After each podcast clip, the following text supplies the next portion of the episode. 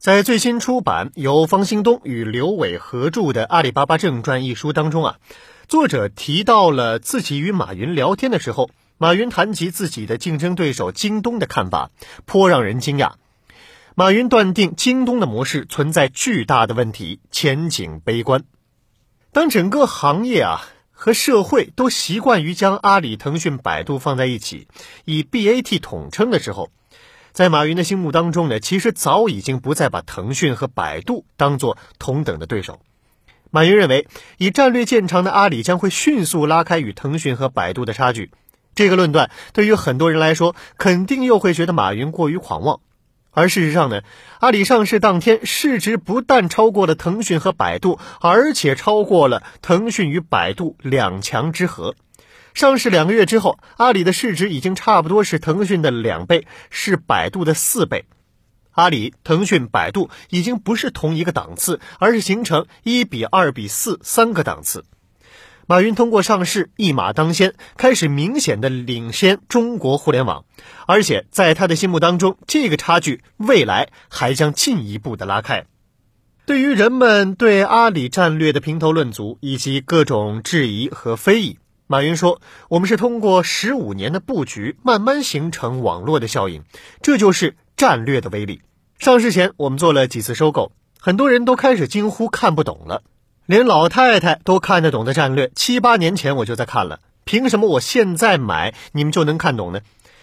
我在二零零八年讲过，一个真正的大楼是由建它的窗和门拼起来的，你只有建小房子，才是一砖一瓦从零开始建起来的。”而像摩天大楼，主材还没有做，突然一下子那么大的东西就出现了，那是因为之前都已经做好了。话题自然又谈到了春节期间做微信红包的热闹，以及马云惊呼珍珠港偷袭的惊慌。那据我所知呢，那个时候马云的确受惊不小，整个公司也受到了极大的震动。虽然马云用于阻击微信的来往现在已经几乎沉寂。但是此时，马云反而更加淡定了。现在的马云可以轻松地说，来往就是一颗烟雾弹而已。马云认为，腾讯强在做产品，微信的确厉害，但是阿里和腾讯不一样。阿里打造的是一个航母舰队，而微信呢，只是舰载机层次的产品。马云说：“从 QQ 到微信，腾讯的舰载机的确升级了，但是舰载机可以经常升级，航母却不能经常升级。航母由多个舰队组成，其强大的战斗力不是来自于单一的舰载机，而是整体的力量。今天，如果百度没有搜索，百度会怎么样？如果腾讯没有微信，腾讯会怎么样？而阿里呢？如果没有淘宝，阿里会怎么样？”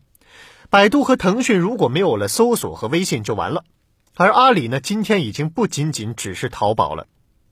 马云认为啊，无论是微信红包还是腾讯联手京东，都还是战术级的举措，对于阿里构不成真正的威胁。马云说：“今天中国战略取胜，我们是高于腾讯不少。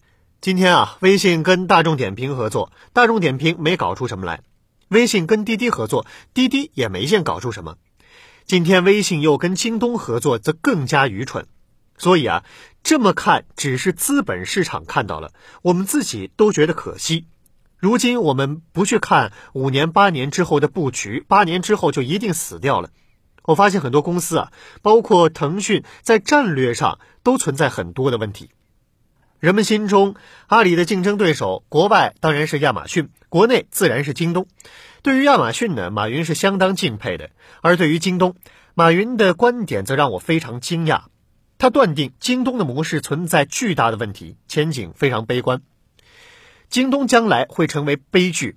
这个悲剧呢，我第一天就提醒了大家，不是我比他强，而是方向性的问题，这是没有办法的。你知道京东现在有多少人吗？五万人。阿里是慢慢涨起来的，现在才两万三千个人，收购加起来是两万五千人。你知道我为什么不做快递啊？现在京东五万个人，仓储接近三四万人，一天配上两百万个包裹。我现在平均每天要配上两千七百万个包裹，什么概念？中国十年之后，每天将有三亿个包裹，你得聘请一百万个人，这一百万个人就能搞死你了。而且啊，他百分之六十的收入是在中关村和淘宝，他自己网上不可能有这么大的量。所以啊，我在公司一再的告诉大家，千万不要去碰京东，别到时候自己死了赖上我们。